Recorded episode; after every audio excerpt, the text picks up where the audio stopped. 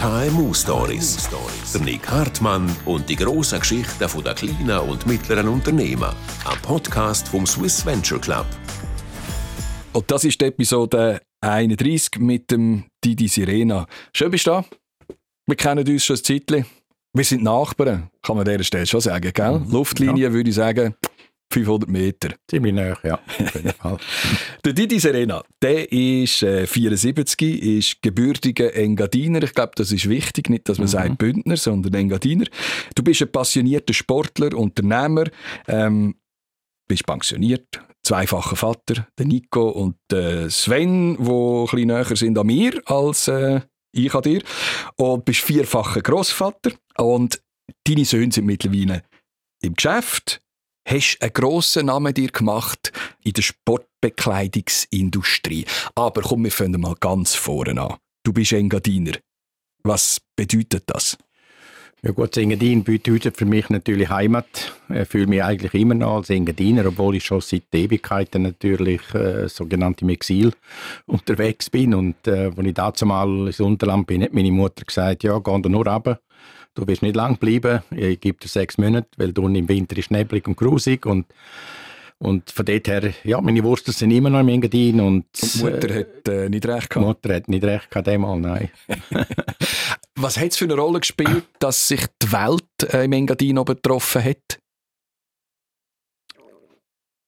die Rolle, also die Welt aber im Engadin, klar, es ist natürlich ein, Ort, wo ja, per se schon viele Leute sich treffen. Ich meine, Internationalität oder äh, so ein schönes Gebiet in der Schweiz, wo man einfach sehen muss, oder? Äh, man muss dort einmal sein und äh, ich glaube, das ist eine gute Grundlage, dass man sich sehr oft dort trifft und die Welt sich dort trifft und äh, wenn man von dort kommt und das noch im Herz mitträgt, dann ist das sicher gut. Und den Sport hast du dort oben entdeckt?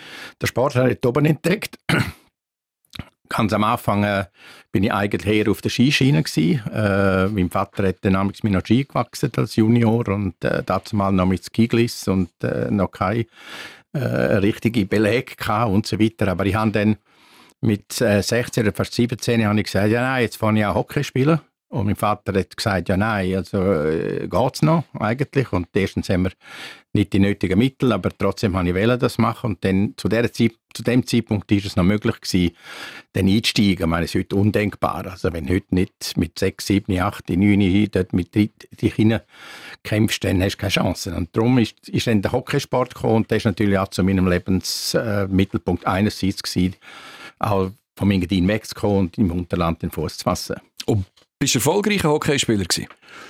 Ich würde sagen, erfolgreich natürlich nicht auf einem Niveau, wo man heute, sagen wir, äh, Nationalliga A. Ich habe Nazi B gespielt, ich habe Junior-Nationalmannschaft gespielt, ich habe dann nachher bei Grasshopper Zürich gespielt. Äh, wir haben erst einmal bei St. Ja? Immer Hockey. Immer Hockey. Ja. Zuerst mal bei St. Moritz, Nazi B noch dazu mal. Leider haben wir den Aufstieg in die Nazi A verloren in der Barrage gegen Freiburg, wo wir in Zug gespielt haben haben wir den Aufstieg nicht geschafft, aber äh, man ist dann, bin ich nachher weg, bin ins Unterland, äh, bin zu GC von St. Moritz zu GC und dort einige Jahre gespielt. Und bis 1979, 80, als ich dann Unternehmer geworden bin, eine eigene Firma gegründet habe, dann habe ich gesagt, so, jetzt gilt ein neuer Fokus auf meine berufliche Zukunft. Mhm. Also hast du gefunden, wenn nicht äh, als Spitzensportler erfolgreich, dann wenigstens mit dem, was ein Spitzensportler braucht, nämlich Kleider. Genau. Wo hast du und wie hast du angefangen? Ja, angefangen habe ich in einer Firma in Zürich. Äh, Albert Müller hat ja geheißen. Der war ein grosser Importeur von Hockeyartikeln. Äh, wir haben dazu mal Sachen von Finnland importiert, von der Tschechoslowakei importiert. Wir sind der grösste Anbieter von Hockey-Equipment, Stöcke, äh, alle äh, äh, Schlittschuhe etc. Und so bin ich eigentlich in den Sport hineingekommen. Ich bin ursprünglich eigentlich ein Banker gewesen, auf der Bank die Ausbildung gemacht, dazu mal nach der SBG in St. Moritz habe aber dann relativ schnell gesehen, ja, nein, das Banking-Business ist eigentlich nicht meine Domäne, ich bin Sport und hatte dann die Möglichkeit gehabt, einerseits durch den Transfer zu Zürich in dieser Firma einzusteigen mhm. und gleichzeitig eigentlich den Sport ausüben. Mhm. Wenn und warum ist denn Odlo plötzlich dazugekommen? Der mit der warmen Unterhose? Ja, der mit der warmen Unterhose ist dann äh, 1979, äh, 80, als ich ziemlich meine Firma angefangen habe. Alle haben mir gesagt, ja, uff, das ist eine schwierige Zeit und Rezession und äh, schwierig etwas anzufangen. Die haben gleich gesagt, Molly, ich, ich traue das. Und ich habe dann äh, Kontakt gehabt, äh, zu Odlo in Norwegen, das war eine norwegische Firma dazu mal, und die haben in der Schweiz schon einen Importeur gehabt. Aber ich habe immer gesagt, ja, der, der, macht ja nichts, das kann man viel mehr machen, oder? Dann bin ich auf Norwegen mit dem Odlo Ofterud, das ist der, der Sohn vom Gründer, habe ich gesagt, ich will Vertretung haben. Der hat gesagt, ja, wer bist du, was machst du? Ja, fang jetzt an.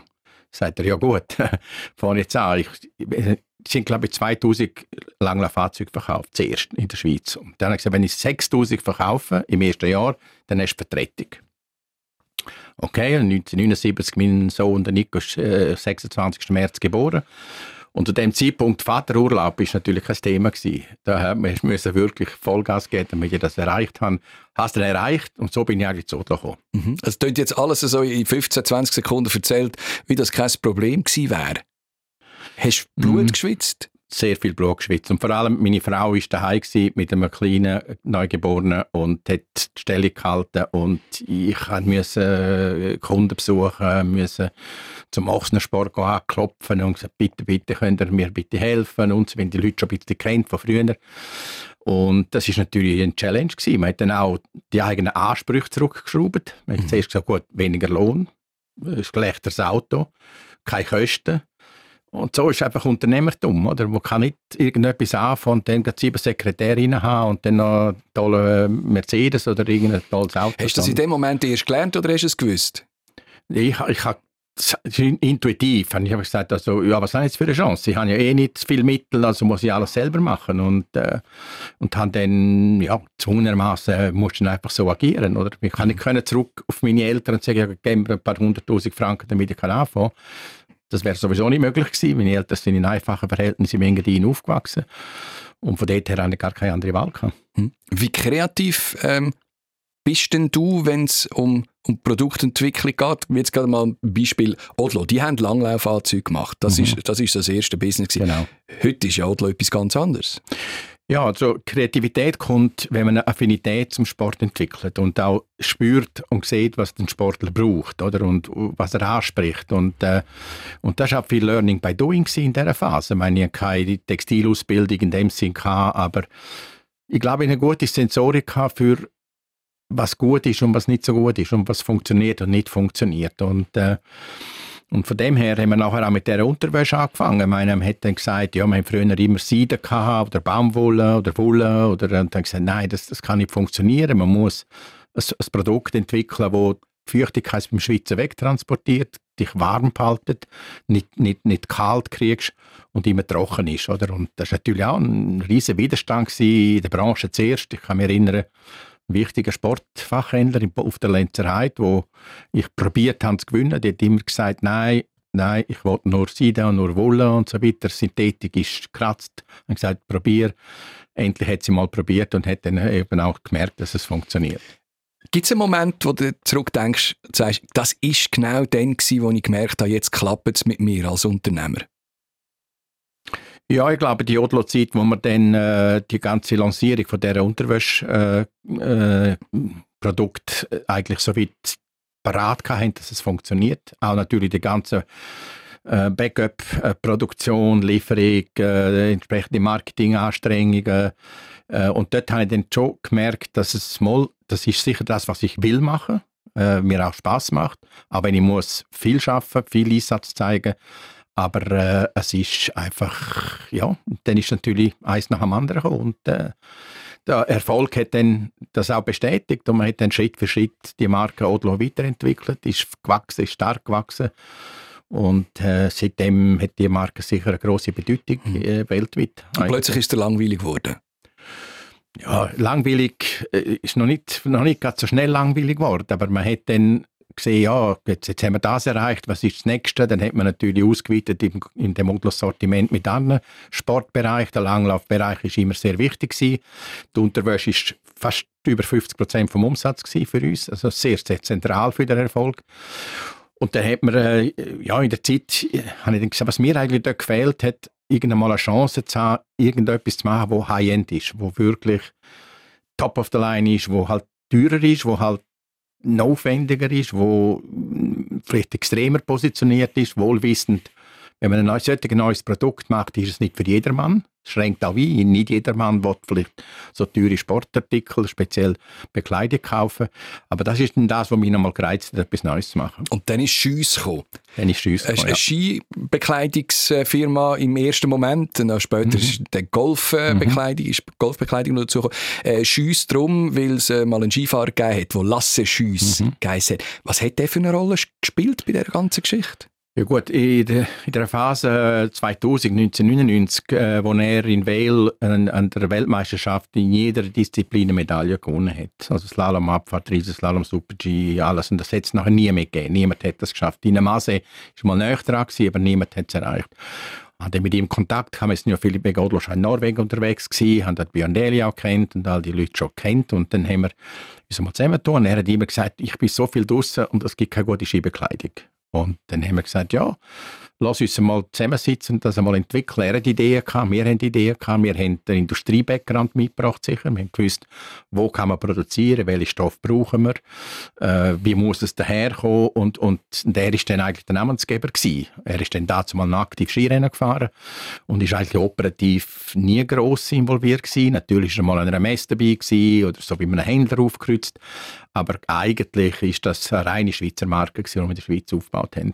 Der Didi Serena ist bei uns in der KMU-Story und Podcast vom Swiss Venture Club. Didi, wir sind gerade wieder zurück nach einer kurzen Unterbrechung. Partnerin des inspirierendsten Unternehmernetzwerks der Schweiz? Warum nicht? Als Bank für Unternehmerinnen und Unternehmer und stolze Partnerin des SVC engagiert sich die Credit Suisse für ein starkes Unternehmertum in der Schweiz. Erfahren Sie mehr über unser Angebot auf credit-swiss.com/Unternehmer. Und jetzt weiterhin viel Vergnügen mit den faszinierenden Geschichten rund ums Schweizer Unternehmertum. Der Didi Serena ist äh, der Mr. Sportartikelerfinder in der Schweiz. 74 Vater von zwei erwachsenen Söhnen, Highway-Engadiner, daheim am Zugersee und jetzt im äh, Podcast vom Swiss Venture Club, die KMU-Story. Wir sind mit drin in dieser, in dieser Schiessgeschichte. Teure Skianzüge, wahnsinnig teure Sachen. Hm? Das ist so das, wo, wo mir gerade so in den Sinn kommt. Äh, farbige Daunenjacke, mit dem sind wir, sind wir vor allem auch so in den, in den Nullerjahren bekannt worden. Der Nico war einmal noch Geschäftsführer. Mhm. Und irgendwann sind die Serenas nicht mehr bei uns dabei gewesen. Was ist passiert? Ja, das ist richtig. Also nach einer gewissen Zeit äh, habe ich auch natürlich äh, bewusst äh, abgestützt und gesagt, die Jungen müssen jetzt mehr Verantwortung übernehmen. Der Nico und der Sven, beide Söhne, sind bei mir ja in der Firma lang dabei gewesen. Sven vor allem viereinhalb Jahre für uns in Asien äh, tätig gewesen. Der Nico ist dann in meine Fußstapfen als CEO, äh, hat er das übernommen und wir haben das weiterentwickelt. Man hat dann sehr starkes Wachstum gehabt. Man hat dann äh, gute Profitabilität gehabt, man konnte investieren, man konnte eigene Shops können machen, man hat den Internetauftritt modernisiert, man hat das E-Commerce-Business vorantrieben und so weiter und so fort. Und man ist dann zu einem Punkt gekommen, wo man sagt, gut, what's next?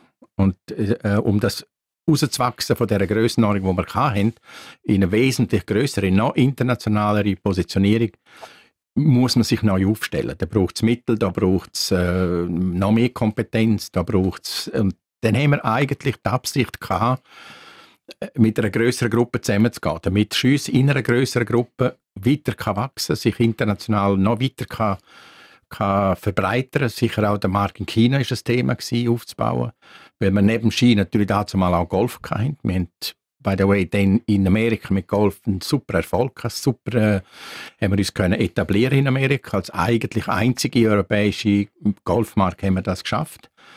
Und dann kommt eben der nächste Schritt. Und dann gibt es natürlich Verhandlungen. Wir haben natürlich, der Lasse war Aktionär, gewesen, wir sind Mehrheitsaktionär gewesen, und wir haben dann hin und her diskutiert. Und wir haben dann eigentlich nicht eine Lösung gefunden, die für uns eigentlich richtig war, damit wir das Wachstum weiter können vorantreiben Und dann haben wir gesagt, ja, sind wir so weit gekommen, jetzt glaube ich, müssen wir einen Schnitt machen, jetzt müssen wir halt eine neue, neue Situation kreieren und äh, Söhne haben dann auch gesagt, ja, jetzt machen wir halt dann etwas Neues und haben Firma dann äh, 1999, äh, 2019 besser gesagt, mhm.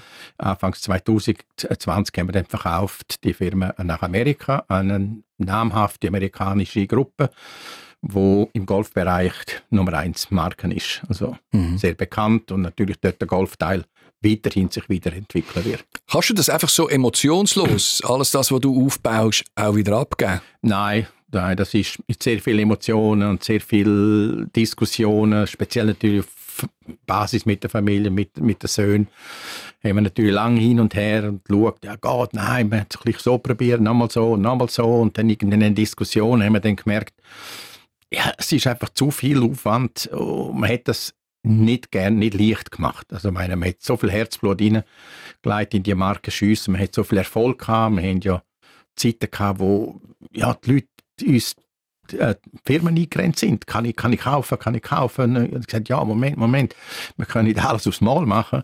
Und dass man so etwas natürlich nicht einfach so schnell, schnell aus dem Ärmel schüttelt und verkauft, ist, ist sicher mit sehr viel sehr viel äh, Herzblut und, und viele Gedanken verbunden, absolut. Dreist die Kleider noch zum Skifahren?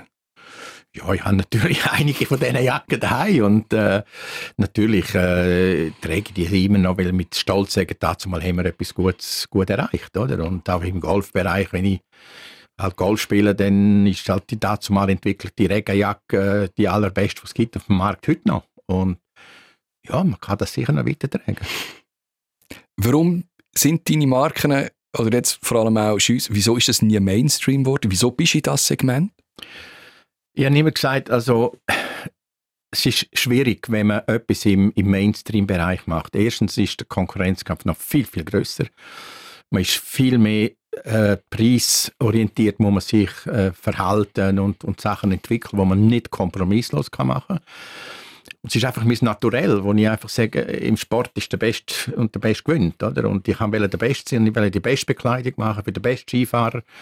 Weil wir haben gesagt, wir machen eine Skibekleidung, die auch derjenige kauft, wenn es draußen schneit und windet und, und der geht gleich Skifahren. Das ist nicht der, der raufgeht äh, auf Corville oder irgendwo und dann ein Güppli trinkt und vier Stunden an der Bar hockt. Das ist nicht unser Schiesskunde. Der Schiesskunde ist der, der karft, der schnell Skifahrt, der auch Tiefschnee fährt aber eben äh, auch dann fährt, wenn es nicht nur Sonnenschein hat. Ja, und mit dem Erfolg von Schüss hast du 2012 den Prix SVC gewonnen. Dort haben wir uns damals auch gesehen, im KKL, auf der Bühne. Was hat das bedeutet für dich? Ja, das ist natürlich ein riesen Meilenstein in meiner, in meiner Berufskarriere gewesen. Also ich besinne mich zurück an die Zeit, die ersten Interviews, wo die Jury gekommen ist. Äh, ich kann mich auch erinnern an die letzte Jury, wo die drei Leute gekommen sind. Und das war der Herr bei der Detwiler AG, wie der heisst, und dann der Herr... Äh, oh, mir egal, muss ja nicht. Ja, und etc. ist, ist, ist sicher. Und danach hat er natürlich, dass man auf die letzten sechs gekommen ist, ist natürlich schon zauberhaft. Sie haben gesagt, ja, das ist schon mal gut, oder? Dass man nachher auf die Bühne gehen und von dir natürlich noch, ich weiß noch genau, was du gesagt hast, äh, gesagt, schwitzt jetzt. Und ich gesagt, ich schwitze wie verrückt, bevor man gesagt hat, wir haben es gewonnen, oder? Und das ist natürlich auch für die Firmen, für die Mitarbeiter eine unglaubliche Erfolgsstory gewesen. Und es hat uns sehr viel gebraucht, äh, haben wir auch zelebriert und der, der Preis steht bei mir daheim im Büro und der wird immer dort bleiben. Du bist ein kompetitiver Mensch. Preise und Rennen gewinnen, das, das ist das, was du im Blut drin hast. Ja, sportlich. Das probiere schon, äh, auch wenn es mal nicht mehr ganz so schnell geht, aber doch noch schneller als gewisse andere. Der Challenge macht mir Spaß und äh, noch beim Golfspielen, äh, ja, wollte ich nicht verlieren. Gegen dich selber? Gegen mich selber mal primär, aber natürlich auch hat man natürlich Ambitionen gegen Kollegen und so, dass man da nicht ja, ich jetzt gerade nicht so ein gutes Erlebnis in Südafrika, wo ich Letzter geworden bin im Turnier. Aber, äh, Was sind denn die Folgen? Du schlafst nachher äh, drei Tage gut, schlecht und bist hässig? Ja, ich bin natürlich enttäuscht und, und frustriert, äh, aber äh, das geht dann schnell vorbei. Ich meine, es geht heute nicht mehr um grosse Jackpot. Ja. Solange du eine gute Flasche Wein im Keller hast, geht es dir. Das hilft meistens auch ein bisschen, ja. Du hast äh, zwei Söhne, du bist äh, vierfacher Großvater und deine Söhne haben, äh, nachdem Schüss dann weg war, eine Firma gegründet, die heißt iCan. iCan ist spezialisiert auch wieder in der Unterwäsche, aber jetzt geht es um äh, Ritterrüstungen schon fast. Gell? Also das ja. sind schnittfeste Unterhosen und Halsschutz äh, für, für Hockeyspieler. Mhm. Wie viel Didi steckt jetzt in dieser Firma? Du musst nicht über das Finanzielle reden, sondern einfach vom, mhm. vom Geist oder von der Idee. Ja, also wenn ich das beurteile, sagen wir, meine Söhne haben das mitbekommen, wo sie von mir sicher auch mitgetragen haben, mit mir zusammen äh, durch dick und dünn gegangen sind, miteinander immer unterstützt und mit dem gleichen Mindset gehabt, qualitativ, hochwertig, nicht Mainstream, etwas, was niemand hat. Die haben das sehr intensiv analysiert. Ich muss auch sagen, sie zwei sind jetzt die zwei, die das in Driver Seat machen. Sie sind die Macher von der Firma. Ich bin im Background im Verwaltungsrat, unterstütze, wo ich kann und wenn sie Fragen haben, dann haben sie sicher wieder. Aber auch dort haben sie gesagt, wir müssen etwas machen, wo, wo unique ist, wo, wo nicht jeder hat. Und, und auf der sind die minutiös analysiert, was braucht ein Hockeyspieler wirklich zum Performen, dass sie die Unterwäsche, sie machen, garantiert weniger äh, Schweißentwicklung, weniger Überhitzung vom Körper, äh, dann die ganze Schnittfestigkeit, der Sicherheitsaspekt, wo heute natürlich in aller Munde ist nach dem tragischen Unfall, jetzt äh, der letzte Herbst, wo ein kanadischer Spieler in England verstorben ist, weil er einen Hals geschnitten worden ist. Mit der Hockey, mit, mit der Schlittschuhkufe, oder? Und äh, und man hat das schon, bevor das passiert ist, haben sie immer gesagt, man muss mehr Schutz haben. Sie haben entwickelt, äh, Unterwäsche entwickelt mit einer Halskrause, die komplett schnittfest ist. Sie haben einen Socken entwickelt, der schnittfest ist. Das ist ein Socken, wenn du den anlegst, ist wie ein Socken. Das ist aber mit Colorverstärkungen und so weiter, kannst du nicht durchschneiden. Und das ist so ein USP, wie man sagt. Also das ist das, was sie stark macht. Und könnte Details erzählen über die Marke, was sie alles noch machen. Detail, wo sie Schulterschoner äh, Protection einbauen, dass der Schulter, äh, nein, dass der Ellbogenschoner nicht abrutscht und und und und und. Da könnte ich allein mhm. über das zehn Minuten referieren. Und dann ein glücklicher Zufall, dass einer der weltbesten Hockeyspieler aller Zeiten, der Peter mhm. Forsberg, Schwede, genau. in der Nachbarschaft wohnt. Genau so Und dann sind er dort Leute. Ja, fast so gewesen, aber äh, eigentlich der erste Kontakt ist zusammengekommen, dass äh, mein Enkel, der Sohn von Nico, der Neo, spielt beim EVZ. Er äh, ist jetzt 9 und er spielt jetzt mittlerweile bei den 13-Jährigen schon. Und der ist dort mit dem Peter Forsberg, seinen Söhnen, in dieser Mannschaft gewesen. Und der Nico hat dann dort mit dem Peter Forsberg sich äh, getroffen, Kontakt gehabt. Das war der erste Schritt. Gewesen. Der zweite Schritt ist dann, der Peter Forsberg ist ja bei For Sports, bei der Sportagentur, die der Dani Giger hat. Auch ehemaliger EVZ-Spieler. EVZ-Spieler, er ist dort involviert. Also hat sich das so gegeben. Also Treffpunkt Junioren, Kinder im Hockey, dann Forsports und so ist auch die Firma Forsports und der Giga bei Aiken auch involviert. Oder? Ah, das spielt viel Glück mit, manchmal auch.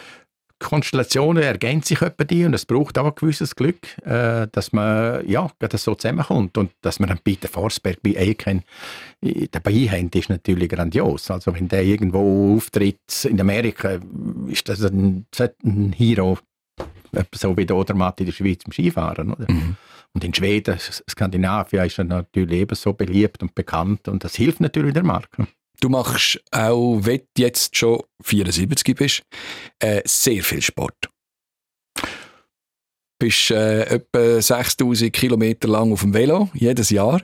Mhm. Bist du zufrieden mit dem letzten Jahr mit dem 23? Ist es gut gelaufen? Nein, also ich muss sagen, ich bin äh, in den letzten Jahren, jetzt im letzten Jahr leider nicht mehr, weil ich leider Gottes eine Knieoperation hatte, ich musste aussetzen, nicht können fahren so viel. Aber vorher bin ich im Jahr im Schnitt 6.500 bis 6.800 Kilometer gefahren jedes Jahr, habe vier, fünf Mal den Dolomiten-Marathon mitgemacht. Äh, ein Event mit äh, 10.000 Teilnehmern in den Dolomiten, natürlich schönste Landschaft, über sieben Pässe an einem Tag, 3.000 Höhenmeter das war immer so für mich die Challenge, gewesen, dass ich dranbleibe und trainieren und, und, und ich muss mich bewegen. Und wenn ich mich nicht kann bewegen nach der Knieoperation nicht kann können bewegen, ist mir sehr schwer gefallen. Und der Sport bedeutet mir immens viel. Ich, gesagt, ich spiele auch Golf und mhm. spiele Golf turniermäßig sehr viel gespielt. Also das heißt, es ist der schwer gefallen. Was passiert mit dir, wenn du nicht Sport machen kannst? Ja, ich bin unleidig unleidig und äh, ja, es, es, geht mir dann eigentlich auch nicht gut. Oder? Natürlich, wenn ich so viel Velo fahre, dann, dann hast du auch sagen wir, Gewichtsprobleme wie mehr im Griff. Nur wenn du willst, Velo fahren dann musst du auf das achten. Und das wird dann halt schwieriger. Oder? Und im Alter ist es auch nicht einfacher, aber Macht, Macht es dir Angst, dass du dann älter wirst? Nein, nein, ich glaube, äh, nein, Angst würde ich nicht sagen. Man muss es einfach respektieren und es vielleicht auch mal ein bisschen, da habe ich vielleicht auch bei die Mühe, zum akzeptieren, dass ich nicht mehr 40 bin, oder? Und dass sie sagen, ja gut, jetzt, jetzt habe ich halt mal ein bisschen das Gelenk, das ein bisschen weh macht und das andere und das gehört halt auch dazu. zum Alter werden, aber ich kämpfe dagegen. Ich das so wenig wie möglich. Du bist äh, viel alleine unterwegs. Golf spielt man alleine, Velofahren tut mhm. man alleine. Ähm, bist auch kein Mannschaftssportler am Ende des Tages? Oder wie würdest du dich bezeichnen? Nein, ich glaube, am Anfang bin ich ja ganz klar äh, in, in einem Team gewesen. Mhm. Hockey gespielt in, in einem Team und äh, für mich ist das zentral gewesen. Und ich bin auch in den letzten drei Jahren Captain bei GC, weil ich das Gefühl hatte, ich muss die Mannschaft kitten, muss zusammenheben und äh, und ist, ist mir wichtig und, und dann ist natürlich teamorientiert im Business gewesen. Man ist immer teamorientiert und dort habe ich sehr großen Wert darauf gelegt, auf eine sehr vernünftige Kooperation mit den Mitarbeitern, die einem sehr zentral und wichtig sind. Klar, in nachher gehst du Velo fahren, dann gehst du mit zwei, drei Kollegen, aber ich gehe relativ oft allein, weil dann kann ich mein Tempo fahren. Und dann weiß ich, ich will so trainieren, ich will so und so viel Watt fahren jetzt in diesen zwei Stunden oder ein Intervall machen da, dann kann ich das machen. Wenn ich mit anderen gehe, die viel besser sind als ich, dann bin ich immer, immer am Anschlag und das macht auch keinen Spaß. Und Golfen, ja, das ist ein Einzelsport einerseits, aber trotzdem, es gibt auch viele Möglichkeiten, in einem Team zu spielen, äh, wo man Sechste dann Schweizer Meisterschaft Interclub spielt und dann meistens unter Druck ist, wenn man will, dann gut spielen und wenn man dann nicht so gut spielt, ist man gestresst. Aber äh, nein, ich würde mich als absoluter Teammensch bezeichnen. Der Gian Chili, ehemaliger Delegationsleiter äh, von Swiss Olympic, äh, der GWM organisiert im Engadin, ist auch ein Engadiner. Ich weiss, ihr kennt euch gut, ist auch mal Verwaltungsrat äh, mhm. äh, gewesen, auch von uns. Der hat aufgehört, aufgehört zu arbeiten und geht jetzt auf die Alp. Der ist zurück ins Engadin und hat gesagt, du weißt, tief in mir innen bin ich Alphirt und da oben gefällt es mhm. mir. Kein Empfang mehr, das mache ich jetzt. Mhm. Wäre das etwas für dich? Also ich, ich bewundere den Can und das ist ein sehr guter Freund von mir und wir sind lange in verschiedenen Bereichen, wo er Trainer war bei der nordischen Nationalmannschaft mit Odla viel zusammen gemacht, mit dem Mann die grünen Felder dazu mal noch und wir kennen uns sehr gut. Er ist bei mir sehr lange im Verwaltungsrat gewesen, sehr eine wichtige Stütze zu dieser Zeitpunkt bei uns und das ist ein bisschen extrem, finde ich. Also ich glaube, ich könnte das nicht, weil es ist mir dann doch zu einsam. Oder? Er ist natürlich, Tobi ist natürlich fit wie ein Turnschuh, oder rennt diesen Kühen noch ja, wie viele hundert Höhenmeter jeden Tag. Und sie haben mit ihm auch darüber geredet. Er findet das eigentlich auch der, der, der Rhythmus, den er jetzt sich angeeignet hat, am Morgen früh aufstehen, dann über Mittag mit ein bisschen Pause und am Abend früh ins Bett. Ja, das wäre mir dann vielleicht doch ein bisschen zu extrem. Ich bin zweimal ihn besucht auf der Alp. Ist immer, ist immer lustig gewesen. Aber ich finde ihn einen tollen Typ und äh, sehr ein wertvoller Freund. Also, dass äh, du deiner Mutter, dem Ruf von der Mutter folgst, die gesagt hat, du kommst wieder zurück ins Engadin, mhm. das wird nicht so sein. Du gehst nicht zurück dorthin, wo du gekommen bist. Nein, ich glaube nicht. Ich habe jetzt natürlich für all die Jahrzehnte da meine Wurzeln auch in Zug, oder? Und wir haben da eine wunderschöne Möglichkeit, hier zu wohnen. Und äh, ich liebe es, in Zingendienst. Ich habe mir jetzt die Wohnung von Pontresino auf Zuz verleiht. Äh, äh, und jedes Mal, wenn ich da oben bin, finde ich es grandios. Auch im Sommer zum Beispiel. Wenn's, das Jahr im Juli bin ich fast einen Monat können oben sein und das Wetter mitgespielt hat, das ist grandios. Oder? In diesen Bergen, da kannst du mit dem Mountainbike in den Wäldern rumfahren. Das ist, das ist, das ist gut. Das ist lebens, äh, das ist wirklich also, unglaublich schön. Wir haben jetzt äh, gut 25 Minuten miteinander geschwätzt bis jetzt. Und ich merke, da ist immer etwas Neues. Es kommt immer, es geht immer vorwärts. Es kommt immer wieder, wie im Velofahren, die nächste Etappe. Mhm. Du hörst nicht auf. Ja, du bist so einer, der wahrscheinlich einfach sagt, am liebsten hätte ich verwache am Morgen nicht mehr und alles ist vorbei. Mhm. Gell? Ja, ja, so sieht das aus, genau. Und, und was hast du im Kopf noch? Was hast du noch für Pläne? Ja, sicher habe ich Pläne, äh, noch ein bisschen zu reisen, gewisse Reisen noch zu machen. Wir sind jetzt äh, gerade in Südafrika gewesen, bin letztes schon gewesen, habe dort Mountainbike erlebt äh, im Umfeld von Nino Schurter, wo dort sich vorbereitet hat auf, auf, auf das äh. Mhm. Und äh, ja, ich, was ich noch will, ist so lange wie möglich mich so sportlich können betätigen, dass ich Spaß an dem habe. Und äh, und vor allem würde es mich wirklich freuen, wenn wir die Eken-Firma zu dem großen Erfolg könnte führen, wo sie verdient hat. Und sie arbeiten daran mit der gleichen unternehmerischen Einstellung, wie ich sie 1979 angefangen habe. Wenig Lohn, alles selber machen, alles aufbauen, Start-up. Und dass ich dort kann erleben dass sie äh, den ganz grossen Durchbruch erreichen. Im Moment ist das Gesetz gut aus. Sie haben fast 60 Prozent vom Umsatz machen in Kanada und in den USA, mhm. aus der kleinen Schweiz raus. Und das erfüllt mich mit großem Stolz. zeigt auch, dass es durchaus geht. Im Jahr 2023, 2024, so etwas. Ja? Ja, Also, auch wenn die Welt nicht auf uns gewartet hat. Nein, also ich bin überzeugt, sie sind so engagiert und klarer Fokus und, und sagen, wir müssen das zuerst machen, was wir jetzt richtig haben und nicht alles aufs Mal. Und da bin ich zuversichtlich. Haben sie es einfacher heute, als du damals hast im 79? Nein, ich glaube nicht. Ich meine, heute ist natürlich, die ganze Welt hat sich so komplett geändert. Oder? Ich meine, dazu mal haben wir mit guten Beziehungen zu gewissen Sporthändlern viel können erreichen oder? Und für sie, der Absatzkanal ist ganz anders bei den, bei den Produkten, die sie machen. Also da musst du direkt zum Konsument verkaufen können. Sie haben Händler, die sie auch bedienen, aber ganz wenige, grosse, wenige. Mhm. Mit denen arbeiten sie sehr eng zusammen, aber sie haben nicht das Gleiche, wie ich dazu mal vielleicht in der Schweiz 80, 90 Händler haben müssen besuchen die ganze Zeit. Das haben sie nicht. Das ist ganz eine andere Ausgangslage für sie. Ich wünsche dir vor allem viel Gesundheit. Weil das ist das, wo, wo du selber nicht kannst entscheiden ob es kommt und das brauchst du zum Sport machen. Ich freue mich auf ganz viele Fotos von deinem Rennvelo an den ausgefallensten Orten auf Instagram, okay. weil dort bist du nämlich auch ziemlich aktiv. Bin ich aktiv, ja. und alles Gute, schön bist du da gewesen. Vielen Dank fürs Gespräch, hat mir sehr viel Spaß gemacht und äh, vielen Dank. Der Didi Serena war bei uns in der KMU Story, im Podcast vom Swiss Venture Club. KMU Stories. Der Nick Hartmann und die grossen Geschichten der kleinen und mittleren Unternehmen. Ein Podcast vom Swiss Venture Club, einem KMU-Netzwerk, wo in allen Regionen der Schweiz mit seinem Prix SVC den besten Unternehmen vom Land die verdiente Anerkennung verschafft.